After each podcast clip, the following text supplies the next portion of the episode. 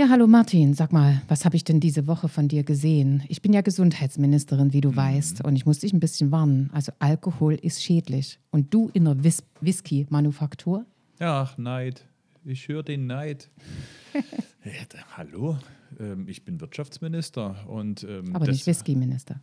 Nein, das nee, aber ich meine, es ist einfach mal schon eine coole Geschichte von zwei äh, Leuten, die einfach aus ihrem Hobby jetzt eine Manufaktur machen und die haben sich gesagt, die zweitgrößte Manufaktur wollen wir nie sein. Wir bauen die größte und das in Dresden. Cool, und hat er denn geschmeckt? Ja. Aber alles in Maßen, du weißt. Hallo, mein Name ist Martin Dulich. Ja, und ich bin Petra Köpping. Und das ist unser gemeinsamer Podcast. Wir wollen heute sprechen über Wirtschaft, Arbeit und Verkehr, gesellschaftlichen Zusammenhalt und Gesundheit, Politik in Sachsen. Naja, und was uns als Ministerinnen und Minister so bewegt. Das ist die A-Seite. Viel Spaß beim Reinhören. Ja, dann auch von uns wieder ein herzliches Willkommen zu unserem Podcast. Diesmal in kürzerer Folge. Wir haben es vor, ja, vor kurzem erst gehört, jetzt gleich wieder. Freut mich natürlich. Ähm, wie geht's dir? Ja, es ist natürlich eine aufregende Zeit, wie wir alle wissen, aber es geht mir gut. Schön, ja. Viel zu tun haben wir, ja. wie immer. Ähm, sind natürlich viel unterwegs. Ja, Whiskybrennerei war schon, ein, war, gebe ich zu, habe ich mich schon drauf gefreut. Ähm, und ich verstehe auch, ähm, dass man natürlich das Thema Alkohol nicht ähm, gering schätzen darf. Deshalb die Mahnung der Gesundheitsministerin ist richtig. Aber Whisky-Trinker sind meistens Genusstrinker. Also in Maßen kann mhm. man das schon mal machen. Ja. Okay, das sei dir genehmigt. Okay, alles, alles klar. Ja, aber ähm, um die Geschichte nochmal trotzdem äh, zu erzählen, ähm, ich finde es wirklich bemerkenswert, dass dort ähm, zwei Leute gesagt haben, okay, wir machen das und auch wirklich das privat ähm, in die Hand genommen haben, also auch privates Geld hineingesteckt haben. Die haben zwar auch eine Förderung bekommen, aber das war jetzt nur der kleinste Anteil ähm, dieser, dieses Projektes.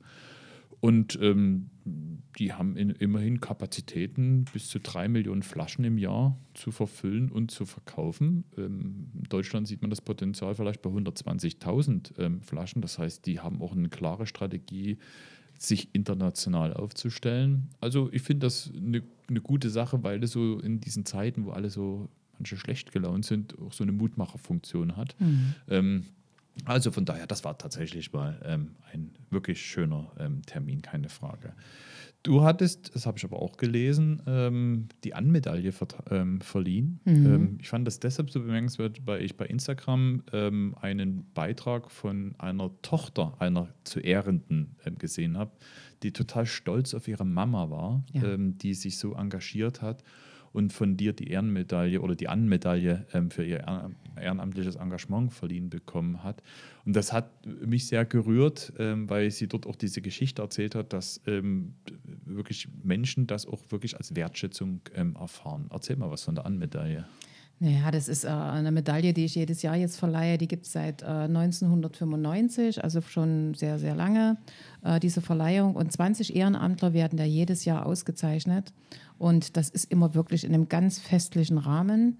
Und die Leute sind wirklich teilweise mit Tränen in den Augen, wenn sie kommen, wenn sie ausgezeichnet werden. Das sind Leute, die im äh, äh, in unterschiedlichsten Funktionen äh, unterwegs sind. Gestern war die jüngste 23 Jahre alt, die hat im Ahrtal mitgeholfen, die ist Rettungssanitäterin, mhm. unheimlich aktiv bei jeder Form von Hilfsleistungen.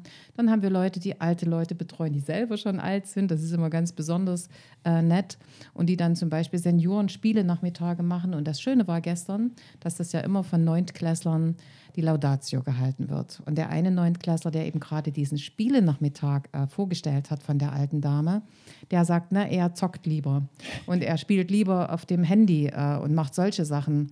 Und da haben wir dann so ein bisschen mit ihm diskutiert auf der Bühne und haben gesagt, Mensch, es wäre vielleicht doch besser, mal ein direktes Spiel zu machen, weil es ja nicht nur um das Spiel geht, sondern eben auch um soziale Kontakte. Und ein anderer, da war jemand, äh, die auch jede Woche in einem Pflegeheim Musik macht. Die spielt Klavier, die singt die Lieder, die die alten Menschen kennen.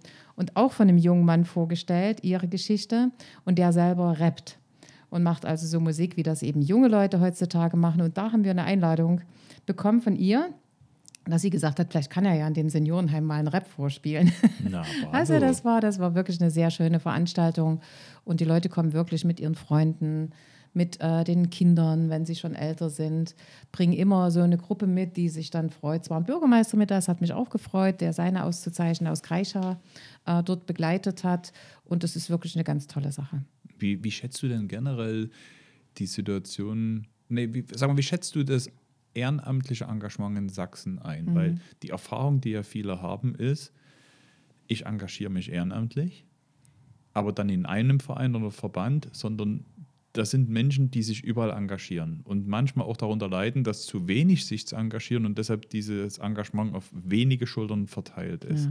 Ja. Ähm, das ist aber immer so eine Sicht natürlich von Betroffenen. Wie schätzt du denn das ehrenamtliche Engagement in Sachsen ein? Was sozusagen mhm. auch die Aktivitäten, also wie viele Leute lassen sich denn da aktivieren? Also es ist immer so, dass wir, da gibt es eine Bundesstatistik und die sagt, dass die Ehrenamtlichen in Sachsen, die organisiert sind, da liegen wir ganz weit hinten. Mhm. Das heißt, andere Bundesländer haben mehr ehrenamtlich Engagierte, die organisiert sind. Deswegen machst du den Unterschied. Und wenn du dann reinguckst in diejenigen, die einfach helfen, wenn Not am Mann ist oder helfen, ohne sich irgendwo zuordnen zu lassen, da sind wir ganz vorne. Das heißt, es gibt also sehr viele, die, wenn eine Katastrophe passiert, die Flut, wir erinnern uns mhm. alle, da war die, der Einsatz der Menschen riesig möchte auch an kürzer, kürzere Sachen erinnern, wie wo die vielen Ukrainer gekommen sind, haben Leute die Menschen in ihren Wohnungen aufgenommen, ohne zu fragen, ob es dafür Geld gibt oder sonst irgendwas. Da ist das Engagement riesig. Und wenn es dann darum geht, kontinuierlich ehrenamtliche Arbeit zu machen, dann lässt das ein bisschen nach. Und da müssen wir dran arbeiten. Ich verstehe das auf der einen Seite, dass man sagt, so, jetzt ist eine Notsituation, eine Krisensituation, da fasse ich an.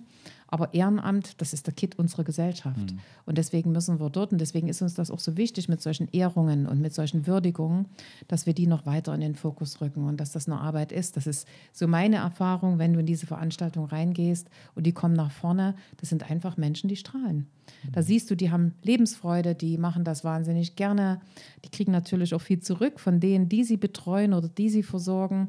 Und das ist einfach eine Sache, wo ich immer sage, Mensch, das ist äh, auch wirklich was für die Psyche derjenigen, die das machen. Nicht nur für diejenigen, die das gemacht bekommen. Hm. Du beschreibst das ähm, so wunderbar, was das auch, für, wie hm. erfüllend das für Menschen ist. Und zwar sowohl die sich engagieren, als auch die, die beschenkt werden durch Engagement.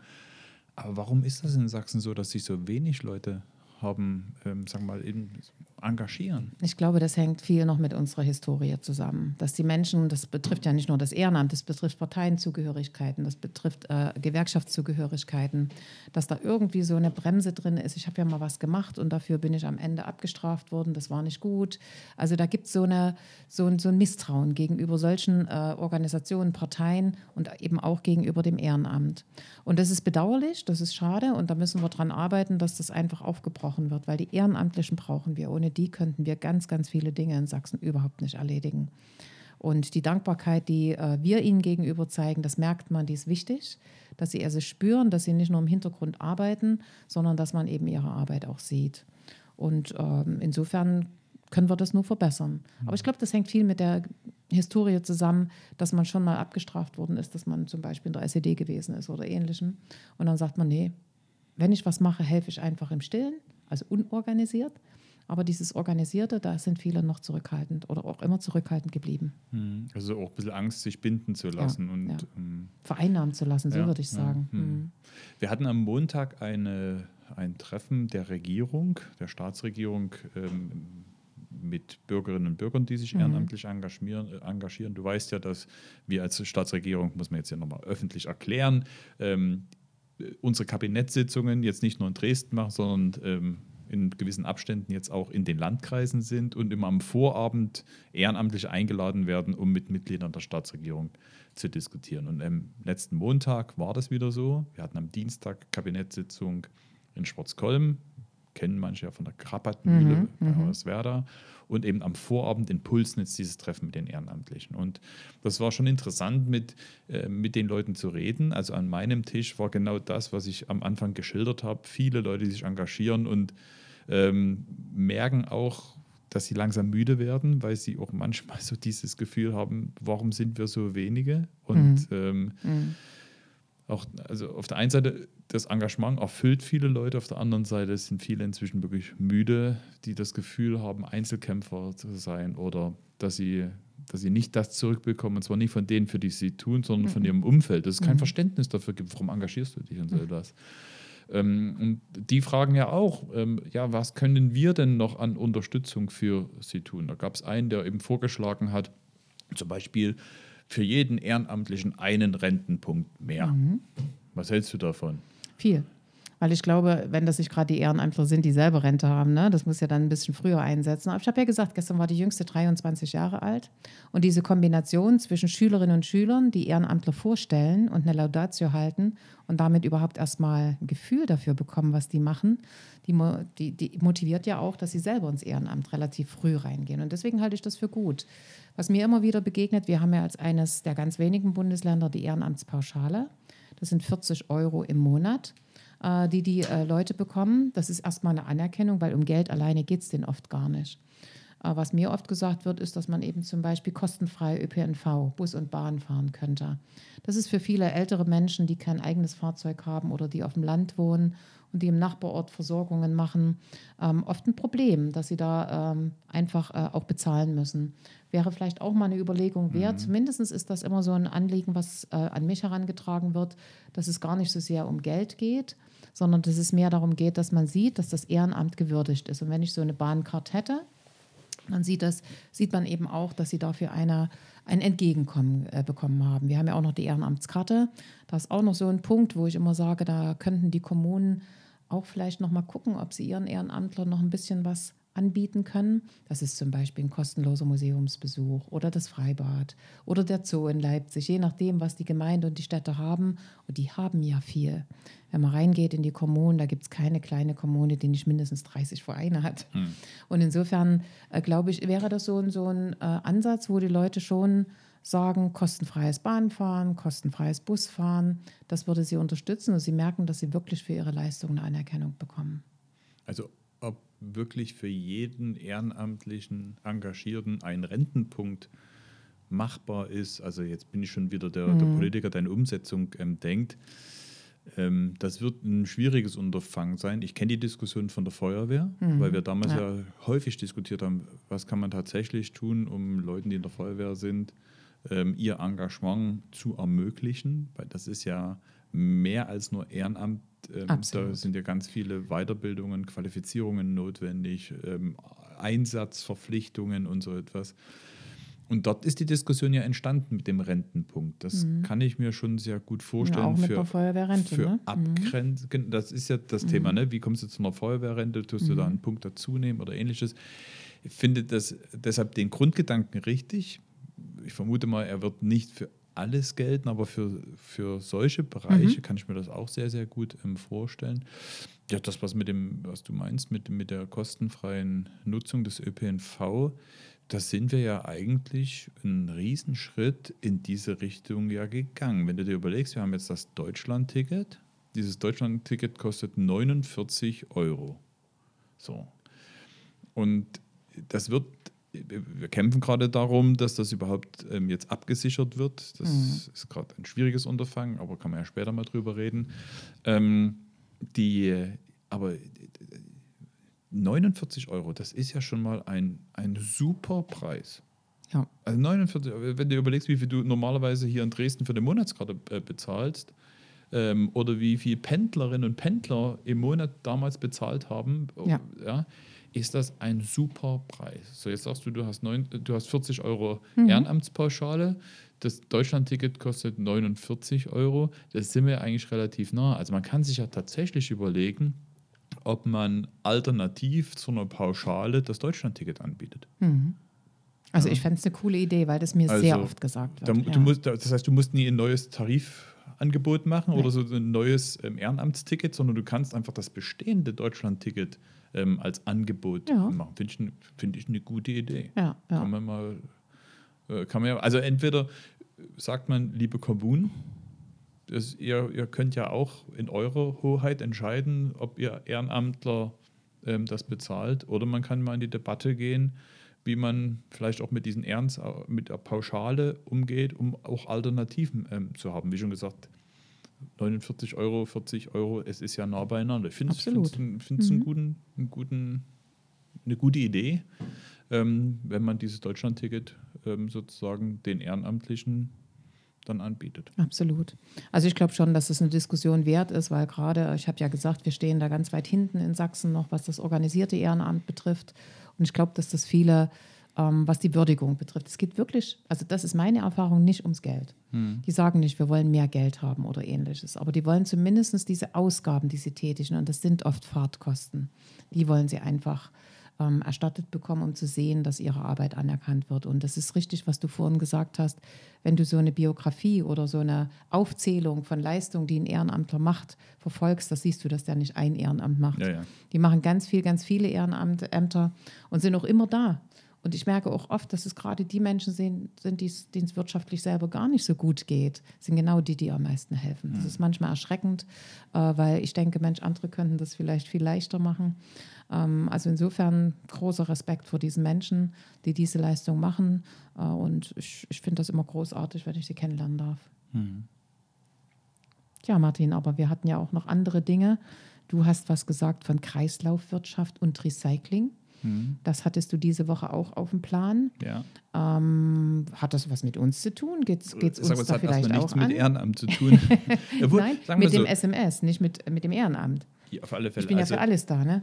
Du sowieso, du bist ja, du bist ja für alles verantwortlich. Ne? Wer, wer, wer Ministerin für den gesellschaftlichen Zusammenhalt ist, mm. ähm, hat schon eine größere Aufgabe. Ja, ich hatte es ja im letzten Podcast angekündigt, dass das so ein Schwerpunkt in dieser Woche bei mir ist. Wir hatten gestern so einen Thementag zum mhm. Thema Kreislaufwirtschaft und Recycling. Fand ich unheimlich spannend, weil es geht ja nicht nur darum, ob wir alle unseren Müll trennen. Das ist, da das ist, aber auch wichtig. Ja, natürlich. Mhm. Da ist Deutschland sogar Weltmeister, weil wenn es darum geht, dass wir ähm, Ordnung halten und uns auch an die Gesetze halten, da sind die Deutschen ja dann schon nah beieinander. Also sortieren wir schön nach unseren äh, Farben. Das alleine ist aber noch nie Kreislaufwirtschaft. So. Aber es hat trotzdem was mit unserem Verhalten zu tun, keine Frage. Wir leben schon in einer Konsumgesellschaft, wo man die Frage stellt, ob tatsächlich immer alles, das neu gekauft werden muss. Ähm, wenn man sich überlegt, ähm, wie, viel, wie viel wertvolle Rohstoffe Corona ich hoffe nicht. Da kommen wir da nochmal drauf, du. ähm, gut, welche wertvollen Rohstoffe ähm, zum Beispiel in einem Handy sind. Und heute mhm. kriegst du einen Handyvertrag ähm, und alle zwei Jahre kriegst du das Handy hin, noch hinterhergeschmissen. In, so. Was für eine Rohstoffverschwendung. Also es gibt gar keine Notwendigkeit für ein neues Handy, aber du hast das Gefühl, du willst das neueste Handy haben und so etwas. Und so ist ja auch unsere Konsumgesellschaft aufgebaut. Nicht das Notwendige, sondern das, was Menschen glauben, was sie unbedingt haben müssen. Und das mal ins Bewusstsein zu bringen, dass wir auch mit unserem Konsumverhalten auch Verantwortung haben, wie wir mit Rohstoffen und Materialien ähm, umgehen. Das ist die eine Seite der Medaille. Die zweite Seite der Medaille ist aber, dass wir Unternehmen haben, die in der Lage sind, Rohstoffe wieder aufzubereiten, die in der Lage sind, für andere Unternehmen ähm, Konzepte zu entwickeln, wie die ihre Rohstoffkreisläufe verbessern können. Mhm. Das haben wir in Sachsen. Das finde ich wieder das, das, das Interessante, was wir so an Potenzial in Sachsen haben, sowohl bei Forschung, aber eben doch ähm, bei Unternehmen. Und wir waren in Freiberg. Freiberg ist ja sowieso, wenn es um Thema Rohstoffe und Ressourcen ja, geht, sozusagen mhm. unser unser Nukleus, unser mhm. Leuchtturm, mhm. Äh, nicht nur durch die Bergakademie, ähm, sondern natürlich auch, weil dort in, in der Region viele Bergbauunternehmen angesiedelt sind, eine hohe Kompetenz ist. Ja, Martin, da sag mir doch jetzt ja. mal, was ich mache. Ich wäre jetzt mal konkret. Ne? Ja. Ich habe jetzt äh, äh, einen Patienten, der kriegt ganz viele Tabletten verschrieben und die Tabletten, die bringt er in den Wertstoffhof und dann ja. werden die irgendwo in eine Tonne geworfen und dann gehen die wohin? Ja, sag mal, so im Wertstoffhof werden in die Tonne geworfen, sondern im Schadstoffmobil abgegeben okay. und, und genau dann kommen wir zu dem Unternehmen in Freiberg, FNE ähm, Entsorgungsdienste, die in der Lage sind, aus den Medikamenten wieder die Rohstoffe heraus ähm, zu Sehr destillieren. Mhm. Und da reden wir über so wertvolle Rohstoffe wie Platin, eines mhm. der teuersten ähm, in welchem Me Medikament ist denn Platin? Zum Beispiel in Kontrastmitteln. Und äh, also von daher, es gibt, es gibt Medikamente äh, oder Arzneimittel, wo solche Elemente drin sind, aber nicht nur Platin, sondern seltene Erden mhm. und so weiter. Die filtern aus Rohstoffen ähm, Gallium raus und so weiter. Also Dinge, wo wir sogar ein Interesse haben, ähm, unabhängiger von internationalen Märkten zu sein, denn Rohstoffe sind auf der Welt anders verteilt und das ist inzwischen ein Kostenfaktor. Und das fand ich total spannend, dass dieses Unternehmen, ähm, was eine lange Tradition mhm. hat, ähm, sich hochspezialisiert hat, indem sie also von Unternehmen die Dinge aufnehmen und für die ähm, wieder aufbereiten und den Unternehmen zurückgeben. Ähm, und die sind halt auch Entsorgerdienst. Das heißt, die haben auch einen Auftrag, zum Beispiel für Landkreise Schadstoffe mhm. wie eben Arzneimittel ähm, aufzubereiten. Das fand ich wirklich äh, faszinierend. Wir haben auch noch mehr Unternehmen besucht, die zum Beispiel bei der Frage, wie man mit Photovoltaikanlagen, wie man die recyceln kann. Ähm, wir haben Unternehmen besucht, die in der Lage sind, nicht nur chemisch Dinge auseinanderzunehmen, sondern vor allem mechanisch, weil das ist auch ein Spannungsfeld zwischen ähm, auch sagen wir es eine wirtschaftliche Frage, ne? wie, viel, wie viel Geld musst du einsetzen, mit wie viel technischen Know-how, mit wie viel ähm, Kraft, um Dinge ähm, sozusagen zu sortieren. Ähm, oder wie kannst du es auch einfach machen? Mechanische Steinerung und so weiter und so fort völlig. Aber sag mal, wenn, ich jetzt, ja. wenn ich jetzt Bürger bin und habe solche Dinge und erfahre, also wenn ich meine Tabletten, meine Medikamente zurückgebe, da sind wertvolle äh, Rohstoffe drin. Ähm, wie geht denn jetzt der Weg genau? Weiß denn wirklich jeder, wie er das machen muss? Oder eben auch andere Dinge, die, die du hast Solaranlagen genannt ja. oder ähnliches. Äh, wo muss ich denn, wo finde ich denn da so eine Übersicht, wo ich mich informieren kann, wo ich hingehen kann? Ich glaube, viele Leute mhm. wollen das ja dass man das nachnutzt. Gut, also ein Thema ist ja mhm. eins, was, was dich auch, auch betrifft, weil das Thema, wenn man sich überlegt, wie viele Medikamente weggeschmissen werden, ja, und zwar in den genau. Hausmüll, ist das natürlich katastrophal. Desaster, ja. Ähm, weil dafür gibt es genau die Schadstoffmobile, mhm. ähm, die dann an die Entsorger gehen, die es aufbereiten. Mhm. Also es wird dann eben nicht thermisch verwertet, was heißt verbrannt, sondern es wird aufbereitet. Mhm. Und was vielleicht noch vor ein paar Jahren angeblich nicht wirtschaftlich war und deshalb im Ofen gelandet ist, ist heute aufgrund der Ressourcenknappheit, die wir auf der Welt haben, Absolut. beziehungsweise den Zugang zu Ressourcen auf einmal nicht nur unter dem Nachhaltigkeitsgesichtspunkt wichtig, sondern auch unter dem Wirtschaftlichkeitsgesichtspunkt wieder interessant. Also von daher kann man immer nur empfehlen, liebe Leute, schaut in euren Abfallkalender, okay. eure, Ents, ähm, eure Entsorgungsunternehmen. Mhm. Dort steht ganz klar drin, wo man was abgeben kann. Und wenn es zum Beispiel eben um Medikamente oder andere Schadstoffe mhm. ähm, geht, dann kann man ähm, das dort ähm, ähm abgeben. Genauso wie jede Apotheke ähm, Medikamente ähm, aufnimmt und dann auch genau den Entsorgern zuführt. Dann kann man sich wirklich sicher sein, egal ob Schadstoff oder genau. äh, Mobil oder ähm, Apotheken, dass die Entsorgung nicht im Ofen landet, sondern dass es wirklich in die Hände kommt, die dann auch wieder die wertvollen Ja, deswegen haben. frage ich, weil das wichtig ist für die Leute, ja. dass sie wissen müssen, also wenn ich das vielleicht bisher noch nicht gemacht habe, was muss ich denn tun, damit ich das machen kann? Und mhm. oft wissen Leute einfach nicht, wo sie sich hinwenden müssen. So ich glaube, die Internetseiten der Landkreise gibt es in diesen Entsorgungsbereichen auch, wo man nachgucken kann. Apotheken hast du für Medikamente genannt. Also, dass der Weg relativ einfach ist, das wollte ich einfach ja. nochmal für die Menschen sagen, die uns vielleicht zuhören. Genau. Das eine ist ja das, was wir als Bürgerinnen und Bürger, was die mhm. Haushalte tun. Das andere ist, diese, die, ist die Industrie. Ja. Also die Arzneimittelindustrie hat genügend Restbestände, die ja. sie wieder aufbereiten über diese Unternehmen. Aber wir haben eben auch Unternehmen kennengelernt, die wiederum Lösungen für Unternehmen organisieren, um Materialien, die sie zum Beispiel als Fehlproduktion haben, aber wieder ihrem eigenen Wertstoffkreislauf zuführen ähm, können. Und das Spannende für mich war, dass wir Unternehmen besucht haben, die haben das gleiche Ziel, aber völlig unterschiedliche Methoden. Also es werden auch unterschiedliche Technologien angewandt oder ähm, ähm, erarbeitet.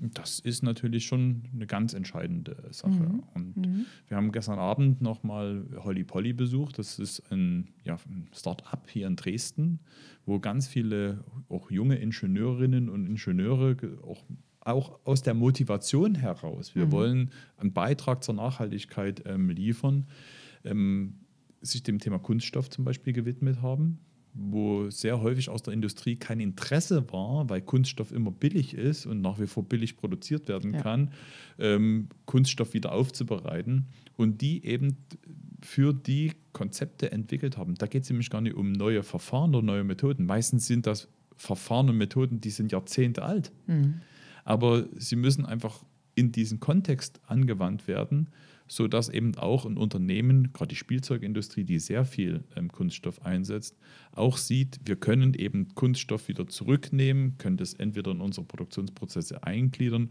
oder neue Produkte ähm, schaffen. Und wenn, mich, wenn ich mir überlege, Holly Polly, Dresdner Unternehmen, Ähm, die ähm, sind jetzt von Mattel, von Nook ähm, beauftragt, also von den großen Firmen. Und da kann man schon auch stolz sein, wenn man sieht, was hier in Sachsen ähm, passiert. Mhm, absolut, ja, ja. Ja, sag mal, was hältst du denn von den ähm, Ereignissen, die uns in Sachsen doch jeden Tag in den Nachrichten so begegnen? Heute gab es einen großen Artikel über Schülerinnen und Schüler, die untereinander gewalttätig sind. Am Wochenende, letztes Wochenende, gab es äh, in der Nähe der Wohnung vom Ministerpräsidenten eine Demonstration der Freien Sachsen. Äh, sag mal, manchmal ist man schon als Bürgerinnen und Bürger und wir als Politiker vielleicht auch ganz schön beunruhigt über die Veränderung der Gesellschaft. Ja, ja. Ich meine, wo, wo, wo, wo, fängt man an, wo hört man auf? Ähm, wir können ja mal sammeln. Was sind deine drei Aufreger der Woche? Der erste? Naja, ich bin, bin schon sehr beunruhigt über die ähm, Umfragewerte, die es in Sachsen gibt, über diese, ja, heute auf der Bildzeitung eine ganze, äh, eine ganze Seite von Gewaltexzessen äh, von Kindern und Jugendlichen, die, das, die sich filmen, die das ins Internet stellen, die mit ihren Handys äh, da äh, sich bekannt machen und sagen, ich gehöre dazu, ich verstehe äh, das nicht. Ich habe jetzt gerade eine Runde gehabt mit Psychologinnen und Psychologen in Sachsen die einen, Landes-, einen Landesbeirat haben, die mir auch sagen, dass die Zahlen äh, von Übergriffen erst verbal und dann eben auch tatsächlich körperlich zunehmen. Die Freien Sachsen wissen wir, welche Aktivitäten sie machen, aber eben auch äh, ähm, äh, Organisationen äh, wie, wie die Reichsbürgerszene ähm, die zunimmt. Also das macht mir große Sorgen. Und wir als Gesellschaft können doch da nicht hingucken und tun, als wenn wir das Kaninchen vor der Schlange wären und nichts tun. Also das ist der, der, der große, ja. der eine große Aufreger um. ja. von dir. Also ja. MP, Umfrage, Gewalt, Freie Sachsen, Reichsbürger, okay.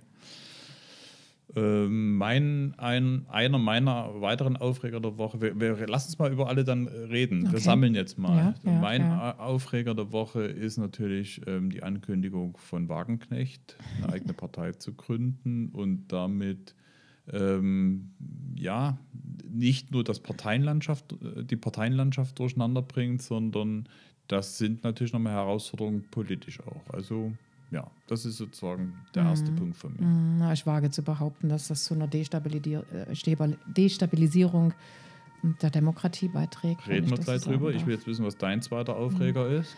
Ja, ich mache es jetzt mal ganz einfach. Äh, du hast mich vorhin gefragt, ich hatte ein leichtes Hüsteln, ob ich vielleicht erkältet wäre oder vielleicht Covid hätte.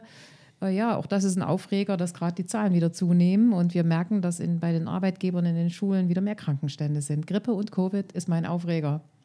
Okay, das ist sozusagen der zweite Punkt. Mein zweiter Punkt ist die ungeklärte Finanzierung Deutschland-Ticket.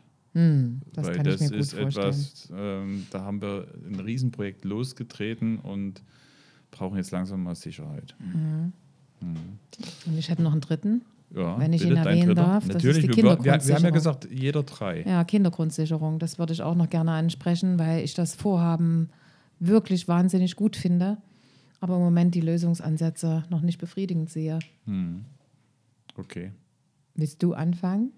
Nee, ich, ich sage dann noch, was mein dritter Aufreger der, ähm, der ah, Woche ja, stimmt, ist. der fehlt noch. Ähm, meine Jüngste ist ausgezogen, das heißt, wir sind jetzt allein zu Hause. Meine Herrlich. Frau und ich. Also vorher hatten wir immer volles Haus und jetzt auf einmal sind wir nur noch zu zweit. Martin, da muss ich mich ja, aufregen. Ich bin ein bisschen älter, ich kenne das. so, das waren jetzt meine drei Aufreger. Gut, aber jetzt wieder zum Ernst zurück, nämlich mm. zu dem ersten Punkt. Mm. Das ist so die Stimmungslage, mm. die, ähm, du hast ja Beispiele genannt, die ja fast manchmal auch mit Gewalt verbunden ist. Und das ist auch das, was, das war auch meine erste Reaktion, als ich das gelesen habe, was, was dem Ministerpräsident passiert ja. ist, wo Menschen vor sein Haus ziehen. Das ist nichts anderes als Gewalt. Da ja. geht es überhaupt nicht darum, ob die physische Gewalt ausgelöst haben. Sie lösen etwas in dir und in deiner Familie aus. Du hast solche Erfahrungen leider ja. genauso machen müssen wie, wie ich auch, aber ja. jeder unterschiedlich. Ähm, zu glauben, das ist was harmloses. Nein, das ist Gewalt. Das muss man ganz klar sagen. Es ist Gewalt und deshalb unakzeptabel. Und ähm, was, was mich nur so stört, ich habe die Bilder gesehen und dachte mir, wenn ich in die Gesichter geschaut habe, die haben kein Unrechtsbewusstsein. Die, die glauben nicht, dass sie jetzt eine Grenze überschreiten. Für die ist das anscheinend so, das muss man jetzt tun. Ja. Sehe ich ganz genauso und ähm, ich finde, da müssen wir als Gesellschaft wehrhaft sein. Mhm. Erstens, dass wir es verurteilen, das ist das eine, das tun wir auch. Und da ist auch egal, ob das ein Politiker der CDU, der Linken, der Grünen oder wir eben selber sind. Also muss ich wirklich deutlich sagen. Und auf der anderen Seite müssen wir ganz klar sagen, dass hier Grenzen überschritten werden. Und da ist mir so ein bisschen, habe ich so das Gefühl, dass es immer sehr leise abgeht. Und das macht mir Sorgen. Da bin ich ganz ehrlich. Ähm, es gibt die eine oder andere zivilgesellschaftliche Organisation, Chemnitz habe ich neulich äh, gelesen, dass da wirklich immer montags, wenn Demonstrationen sind, eine kleine Gruppe Gegendemonstranten da sind, die sagen, nee, das wollen wir nicht in Chemnitz. Wir wollen, dass es äh, friedlich miteinander zugeht. Wir wollen, dass man miteinander redet. Wir wollen aber nicht, dass auf der Straße rumgebrüllt wird. Man kann das ja gar nicht anders bezeichnen. Und das äh, macht mir wirklich ein ganzes Stück Sorgen. Und äh, insofern finde ich, müssen wir einen guten, guten Plan haben, auch für Sachsen, äh, wie wir mit solchen Erscheinungen umgehen. Heute ist es der Ministerpräsident, du warst schon äh, Opfer, ich war das auch schon. Mhm. Aber es geht auch um viele Ehrenamtliche, die eben wieder im Ehrenamt unterwegs sind. Das kann eine Ärztin sein, die impft, das kann ein Kirchenvertreter sein, der mal eine Meinung äußert, die jemandem nicht passt. Das kann äh, äh, wirklich ein Gemeindevertreter sein, der einen Gemeinderatsbeschluss fasst, der jemandem nicht passt. Auch das ist ja mittlerweile gang und gäbe geworden, dass man zu vielen Themen Kreistage stürmt. Man kann das ja fast so bezeichnen, dass man ruft, Bürgermeister, komm raus, wir kriegen dich. Also das sind Dinge, die können wir so nicht hinnehmen. Da bin ich der festen Überzeugung. Hm. Du hast es auch in der letzten Kabinettssitzung angesprochen. Ja, klar.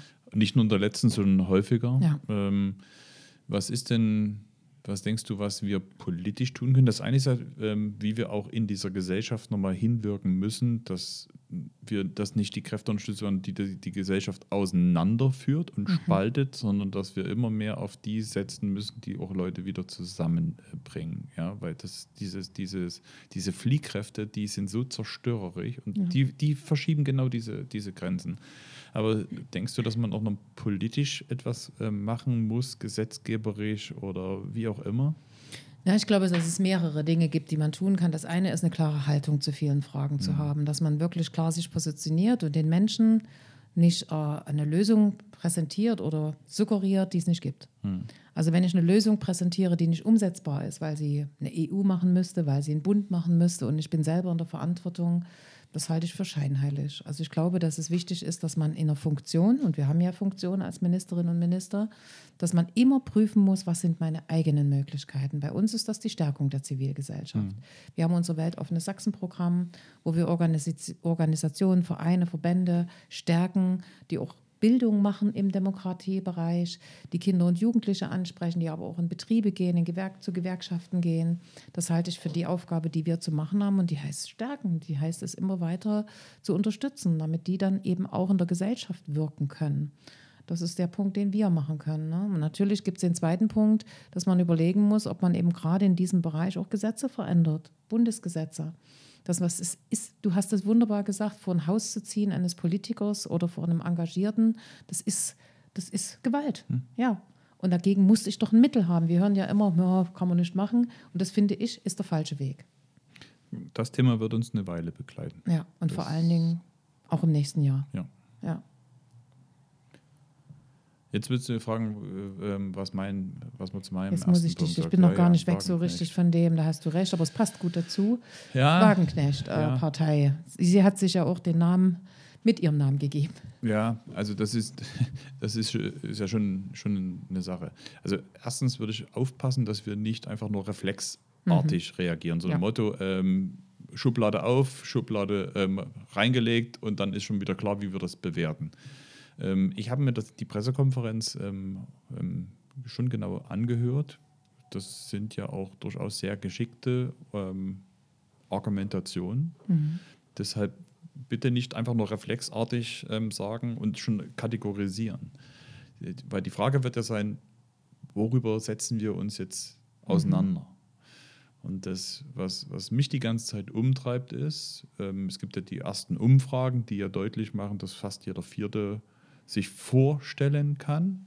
Ja, wie sich das konkret auswirkt, werden wir sehen. Nur warum so viele? So, das heißt, dort ist wieder jetzt eine politische Kraft, die Stimmung abholt. Ich habe aber nicht eine einzige Antwort gehört. So. Und ich glaube, dass das, was für, für, für uns die große Herausforderung sein wird, diejenigen, die politische Verantwortung ähm, tragen, meiner Meinung nach geht es immer um das Thema Sicherheit.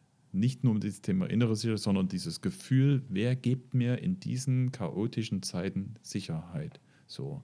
Und da kann man durchaus nochmal auch politisch adressieren, an die die Verantwortung tragen. Na, guckt doch mal bitte, was eure Antworten sind. Überlasst es doch nicht denjenigen, die gar keine Antwort geben, sondern diese Stimmung ähm, ähm, auf, ähm, abholen. Und du hast es ja vor uns schon zugerufen, ähm, wie kriegen wir es eigentlich hin, dass sich eine Demokratie auch stabilisiert? Weil wenn es immer mehr Parteien ähm, gibt, die sozusagen in einem, in, einem, in so einem Stimmungspopulismus unterwegs ähm, sind, ohne dass es um den Wettbewerb der Lösungen ähm, geht, dann wird es für diejenigen, die über Lösungen äh, ringen oder ja, um, um, Lösungen ringen, schwieriger, demokratische Mehrheiten zu bekommen. Absolut. Das ist das, was mich so umtreibt. Ja, ja. Das ist die Destabilisierung von Demokratie, weil du dann Koalitionen schließen musst, einer sogenannten Mitte, die eben immer mehr Kompromisse eingehen muss. Und deswegen glaube ich, dass es für uns als Politiker wirklich wichtig ist, dass wir den Menschen Antworten geben und nicht die gleichen Fragen stellen, die die Menschen stellen, sondern die erwarten ja von uns, dass wir wissen, wie man diese Probleme löst, die sie nennen. Hm. Und das ist eine Aufgabe, die, da müssen wir uns wirklich auch an die eigene Nase fassen. Da müssen wir mehr kommunizieren, deutlicher machen, wo unsere Lösungsangebote sind. Ich bin völlig bei dir, jetzt reflexartig zu sagen, das darf nicht sein, die darf es nicht geben, das ist Unsinn. Ähm, sondern dass man tatsächlich Angebote macht, wo die Leute sagen, ja, das löst mein Problem. Hm. Also zumindest ist das mein Denken. Wir werden sehen, das wird uns auch eine Weile begleiten. So, zweiter Aufreger, ähm, Corona geht wieder durch die Decke. Und ja. damit auch die Sorge der Leute, gibt es die gleichen Maßnahmen wie damals? Nein, natürlich nicht. Äh, ich glaube, dass wir in der Normalität angekommen sind und dass wir damit umgehen können, wie mit anderen ansteckenden Krankheiten eben auch. Trotzdem ist es eine richtige Welle, die gerade durchgeht. Und wenn man sich wirklich mal in seinem Bekannten- und Freundeskreis umhört, dann weiß man, dass viele Leute entweder mit Corona zu Hause sind oder eben mit einer Erkältung oder gar einer Grippe. Mhm. Und deswegen kann ich nur noch mal appellieren, die Angebote wahrzunehmen, die es eben vor allen Dingen für vulnerable Gruppen gibt, also Menschen über 65 oder Menschen mit vielen Vorerkrankungen, durchaus eine Impfung anzunehmen. Ich habe jetzt auch wieder einen, einen Menschen getroffen, der mir gesagt hat, also so ohne war das nicht mit Corona. Eine Woche habe ich fest gelegen. Und ähm, wieder auf die Beine zu kommen, dauert eben eine Zeit. Also das ist nicht einfach nur eine Kleinigkeit und es trifft eben auch jeden anders. Und das kann man vorher nicht wissen, wie es einen trifft. Und darum kann ich nur die Angebote, die es gibt, nochmal hier bewerben, sich davor eben auch zu schützen. Hm, also es ist wirklich spürbar im privaten Umfeld, ja. wie dass die, die Welle angekommen ist, wie ja. viele Leute gesagt haben, oh, uns hat es erwischt. Ja. Ähm, und wie du es geschildert hast, es ist nicht ohne. Also mhm. viele Leute sagen, das ist schon heftig. Ja, so. Ja. Ähm, aber was, was empfiehlst du als Gesundheitsministerin ähm, zu tun? Ja, nach wie vor gibt es die Angebote sowohl in den Apotheken als auch bei den Ärzten, dass man sich gegen beides impfen lassen kann. Das ist der beste Schutz, den man hat. Auch die vierte, also die vierte Impfung? Ja, Oder die vierte. Ne. Für die über 65-Jährigen gibt es ja den angepassten Impfstoff, okay. der jetzt auch auf die neue ähm, Corona, äh, ähm, auf den neuen Coronavirus wirkt. Und das sollte man tun, wenn man gerade äh, Vorerkrankungen hat oder eben auch ein gewisses Alter schon erreicht hat. Und das mhm. ist bei Grippe ganz genauso. Na, und insofern kann ich nur motivieren zu impfen und sich davor zu schützen. Und äh, das ist das, was ich empfehlen kann als Gesundheitsministerin. Mhm. Ja, dann mein zweiter Aufreger ist ja die offene Frage, wie es mit dem Deutschlandticket weitergeht. Mhm. Ähm, das ist deshalb für mich so, so ärgerlich, weil es ist ein Erfolgsprojekt. Ja, absolut. Und wie man so, wie man dieses Erfolgsprojekt gefährden kann, will einfach nie in meinen Kopf mhm. ähm, hinein. Denn ich verstehe die Kommunen, die sagen, wir brauchen doch jetzt mal Planungssicherheit. Wie wollen wir denn unsere Tarife für die nächsten Jahre festlegen, wenn wir nicht wissen, ob auch weiterhin die Einnahmeausfälle, die ihnen entstanden ist durch das Deutschlandticket, ähm, von uns übernommen werden? Wir als Länder und da sind wir uns alle einig, ja, haben, stehen dazu, dass wir die Hälfte tragen. Der Bund wackelt. So. Mhm. Und das ist nicht gut, weil wir wollen, dass das Deutschland-Ticket ähm, eine Erfolgsgeschichte wird. Und was ich nicht möchte, ist vor allem, dass wir nach einem Jahr schon Mhm. sagen, okay, wir wissen nie genau, ob die Kostensteigerungen aufgefangen werden, dann wird es halt teurer. Mhm. Wer, wer darauf setzt, dass das Deutschlandticket nach einem Jahr schon teurer wird, Ja. der gefährdet das Projekt. Und das ist sozusagen das Ärgerliche und darum rege ich mich ähm, so auf, weil ähm, es ist jetzt, es liegt in unserer Hand und das adressiere ich eben natürlich an den Bund, dass er die Spielräume ähm, nutzt, die die Länder ihnen gegeben haben. Wir sagen denen zu, wir übernehmen auch weiterhin die Hälfte, auch wenn es teurer wird. Die sogenannte Mhm. nennt sich dann Nachschusspflicht. Das heißt, wir müssen da irgendwie, wenn es teurer wird, natürlich Gelder nachschießen. Aber es kann nicht sein, dass die Länder sagen, wir übernehmen unseren Teil und der Bund sagt, naja, das wissen wir noch nie oder das haben wir noch nie so ähm, Mhm, abgemacht. Deshalb, das ist mein zweiter Aufreger. Das kann ich gut verstehen. Da hast du auch volle Unterstützung. Da müssen wir kämpfen, dass das bleibt, wie es ist. Hm. Und bei uns gibt es auch so einen Aufreger. Das ist eigentlich eine wirklich tolle Sache. Das ist die Kindergrundsicherung. Hm, Das war dann ein dritter Punkt. Ja, das war mein dritter Punkt. Da rege ich mich wirklich gerade drüber auf. Habe gerade mit meinen Ministerkollegen einen Austausch gemacht, äh, weil der Sinn der Kindergrundsicherung war ja auf der einen Seite, dass man Leistung zusammenführt. Dass man sagt, es soll einfacher werden für die Eltern, die Anträge stellen in den unterschiedlichsten Bereichen und dass sie dann eben wirklich auch alle Leistungen, die möglich sind, für sich in Anspruch nehmen können. Und da sehe ich gerade eine derartige Verwirrnis, so will ich das mal sagen, in dem Gesetzentwurf, der jetzt gerade zur Abstimmung gestellt wird, dass es eben keine Erleichterung ist, sondern ganz im Gegenteil, dort, wo ich vier Anträge gestellt habe, müsste ich jetzt fünf stellen. Und das kann es nicht sein. Also da bin ich richtig, richtig sauer, weil es genau die Eltern trifft, die weder vielleicht aus gesundheitlichen Gründen es nicht können oder aus Sie Kraft verkraften es nicht, wenn ich alleinerziehend bin und vielleicht drei Kinder habe, kann ich nicht noch mich um Anträge kümmern. Und deswegen war der Weg, dass man das vereinfacht, wirklich wichtig und gut. Und den sehe ich im Moment nicht. Und deswegen müssen wir dort wirklich nochmal richtig intervenieren, dass es einen einfachen Weg gibt, dass die Kindergrundsicherung wirklich ihr Ziel erreicht, dass sie alle in Anspruch nehmen können. Und die bisher einfach gesagt haben, gebe ich oft, das ist mir zu viel, zu bürokratisch, kriege ich nicht hin, dass genau die davon profitieren können. Das ist wirklich ein Aufreger, den ich habe. Und, Denkst, äh, denkst du, dass sich da aber noch was ändert? Wo sind wir denn da jetzt im Verfahren? wir sind im Verfahren, dass es ja die Kabinettsbefassung gegeben hat. Jetzt gibt es, äh, ich glaube, für die nächste Konferenz, die wir als Minister haben, 112 Änderungsanträge. Daran siehst du schon, wie Bei, bei einer Ministerkonferenz. für eine Ministerkonferenz und daran siehst du schon, was es für ein Durcheinander im Moment ist. Und das muss geglättet werden, spätestens dann bei den Parlamentariern. Die haben ja das letzte Wort dafür. Sonst kann ich mir irgendwie nicht vorstellen, dass ein Bundesrat das verabschiedet. Und das ist äh, ein Punkt. Die Eltern brauchen das, die Eltern sollen das haben. Es ist ein guter Gedanke, es ist ein gutes Vorhaben, aber es muss auch gut gemacht sein. Man muss es vielleicht nochmal erklären, es gibt ja Fachministerkonferenzen, Mhm. die dazu beitragen, die Position der Länder gegenüber dem Ja. Bund zu formulieren und im besten Fall auch mit dem Bund abzustimmen. Aber Ja. manchmal ist es auch eine Meinung der Länder, wo sie sehr deutlich gegen, gegenüber dem Bund ihre Position auftre- ähm, äh, ja, klar machen. Dort gibt es diverse Anträge. Und dann gibt es auch diverse Änderungsanträge. Aber die Anzahl, die du genannt Mhm. hast, ist äh, also für ein solches Format völlig untypisch. Ja. Sieht, da sieht man aber mal. Habe ich noch nie wie- gehört, dass es so viele Änderungsanträge gab. Ja, habe ich noch nie gehört. Ah, ja. Mhm. Also alle Achtung. Und ich will, dass es gelingt. Also wir wollen alle, dass das gelingt, weil das wichtig ist für die Familien, vor allen Dingen für die Kinder. Weil Kinderarmut in Deutschland, Hm. Aber das ist peinlich. Ist es, da sind wir uns ja einig. Also ja, wir haben uns beide ja so für die Kindergrundsicherung seit Jahren Mhm. engagiert, ähm, dass es wirklich traurig ist zu sehen, wie aus diesem so wichtigen Ansatz ähm, jetzt wieder etwas gemacht wird, was nicht dem Zielen ähm, Mhm. entspricht. Nur ist es jetzt eine finanzielle Frage, weil äh, wir kennen ja die Diskussion, dass der Bundeshaushalt ähm, im nächsten Jahr massive Einsparungen vornehmen muss, um wieder auf, einen- auf einen Pfad außerhalb der Zusatzfinanzierung, die wir durch Corona und Wirtschaftsprogramme und Wums und Doppelwums ähm, ja auf den Weg bringen äh, mussten.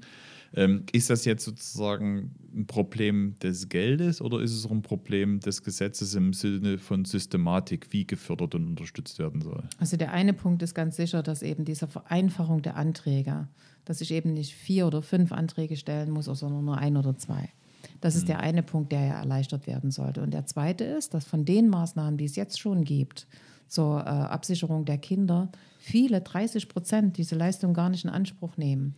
Und da wäre ja das erste Ziel mal, dass es alle in Anspruch nehmen können, weil es ein einfaches Ver äh, Verfahren gibt, diese Anträge zu stellen. Und das zweite ist, sie hat ja 2,4 Milliarden Euro mehr bekommen, die Bundesministerin für Familie und Kinder. Und die können natürlich dann im System auch eingearbeitet werden. Aber wenn noch nicht mal 30 Prozent, wie gesagt, ihre Leistungen beanspruchen zurzeit, die ihnen zustehen, weil sie es nicht schaffen, weil sie es nicht wissen, weil sie es nicht können, ähm, dann finde ich, ist das ein Armutszeugnis dort, wo wir stehen. Und das müssen wir ändern. Also das kann so nicht bleiben. Hm. Mhm. Ja, das waren mal unsere Aufreger. Ja. Mhm. Aber wie wird denn die nächste Woche? Ja, äh, nächste Woche ist eine kurze, kurze ja, Woche durch den ja. Feiertag, den 31. Ich bin trotzdem unterwegs, weil ich bin ähm, seit diesem Jahr von Deutschland berufen, der neue Vorsitzende des Deutsch-Koreanischen Forums. Das findet Ende nächster Woche in Korea statt. Da mhm. ähm, darf ich also dort die deutsche Delegation ähm, leiten. Nutze aber natürlich den Termin auch als Wirtschaftsminister, um ähm, die Einladung, die wir bekommen haben, zu dem Internationalen Wasserstoffkongress in, in Seoul wahrzunehmen. Und eben auch, ich war ja vor kurzem in Korea, genau, als. Nachfolgetermine, ähm, auch aufgrund der TSMC-Entscheidungen, haben wir inzwischen ganz viele Kontakte zu Unternehmen auch deutschen Unternehmen, die in Asien produzieren, weil sie nicht in Europa produzieren, finde ich spannendes Thema, die auf einmal natürlich aufgrund der Entscheidungen, der Ausbau der Mikroelektronik, ähm, wieder für Sachsen Interesse ähm, haben. Sowohl die deutschen Unternehmen in Asien, die sagen, dann vielleicht eine Produktion wieder nach Europa zu holen, oder andere ähm, koreanischen Unternehmen, die im Dienstleistungssektor ähm, mit stark werden wollen. Also von daher, das sind ein guter Ansatz, ähm, diesen, den Termin auch als Wirtschaftsminister gleich mit zu nutzen, um ähm, dort weitere Gespräche mit Unternehmen zu führen. Ich habe dich ja letzte Woche schon so ein bisschen gekürt, ne? Ja. dass du nicht nur ein Wirtschaftsminister, sondern auch der sächsische Außenminister mittlerweile wirst. Sächsische Wirtschaft wird nur stark, wenn wir uns internationalisieren. Das ist nun mal so. Absolut. Bei mir sind es kleinere Termine, das ist zugegeben. Zum Beispiel besuche ich in Markleberg ein Inklusionshotel. Okay. Für mich ein wichtiges Thema, weil wir wissen, 20 Prozent der Menschen, auch in Sachsen, haben eine Behinderung oder Beeinträchtigung. 20 Prozent. Hm. Und die nutzen wir überhaupt noch nicht. Das sind wir gar nicht gut, was diese Menschen Menschen in den Arbeitsmarkt betrifft. Und deswegen zeige ich immer sehr gerne Einrichtungen, Unternehmen, die mit Menschen mit Behinderung arbeiten. Und das Inklusionshotel ist so ein Unternehmen. Toll. Da freue ich mich wirklich drauf. Und es gibt einen zweiten Termin, der mir sehr wichtig ist. Das ist der Landkreistag. Wird auch immer weit unterschätzt, weil gerade die Landkreise, das sind diejenigen, die das, was wir hier uns in Dresden ausdenken, wenn ich das mal so sagen darf, dann umsetzen müssen. Hm. Und ich glaube, dass da gerade viel, viel Druck im Kessel ist bei den Landräten ähm, weil sie eben auf der einen Seite kaum Chancen haben, freiwillige Leistungen zu finanzieren. Ich glaube, ein Prozent ist der Anteil, wo es eben Freiwilligkeitsleistungen noch gibt. Und äh, diese finanzielle Situation für die Landkreise, die muss sich verbessern. Denn alles, was im Bund, in der EU, bei uns beschlossen wird, wird am Ende in den Landkreisen und Städte und Gemeinden umgesetzt.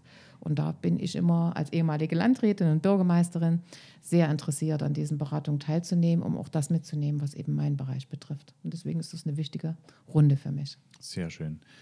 Ja, das war unser Podcast für heute. Ähm, ich hoffe, es war wieder spannend. Wir regen auch ruhig an, wenn ihr, wenn Sie Rückmeldungen gebt, Feedback gebt, schickt es uns. Vielleicht gibt es auch Themen, die wir mal diskutieren sollten, die aufgrund der Anregung unserer Zuhörerinnen und hm, Zuhörer kommen. Toll, also wir ja. laden ein, gebt uns Rückmeldung, ähm, wie ihr es findet, ähm, was wir anders und besser machen sollten, was bleiben soll, aber auch vielleicht, was euch und sie interessiert. Wir bleiben dran. In Kürze gibt es den nächsten Podcast. Bis zum nächsten Mal. Tschüss. Bis bald.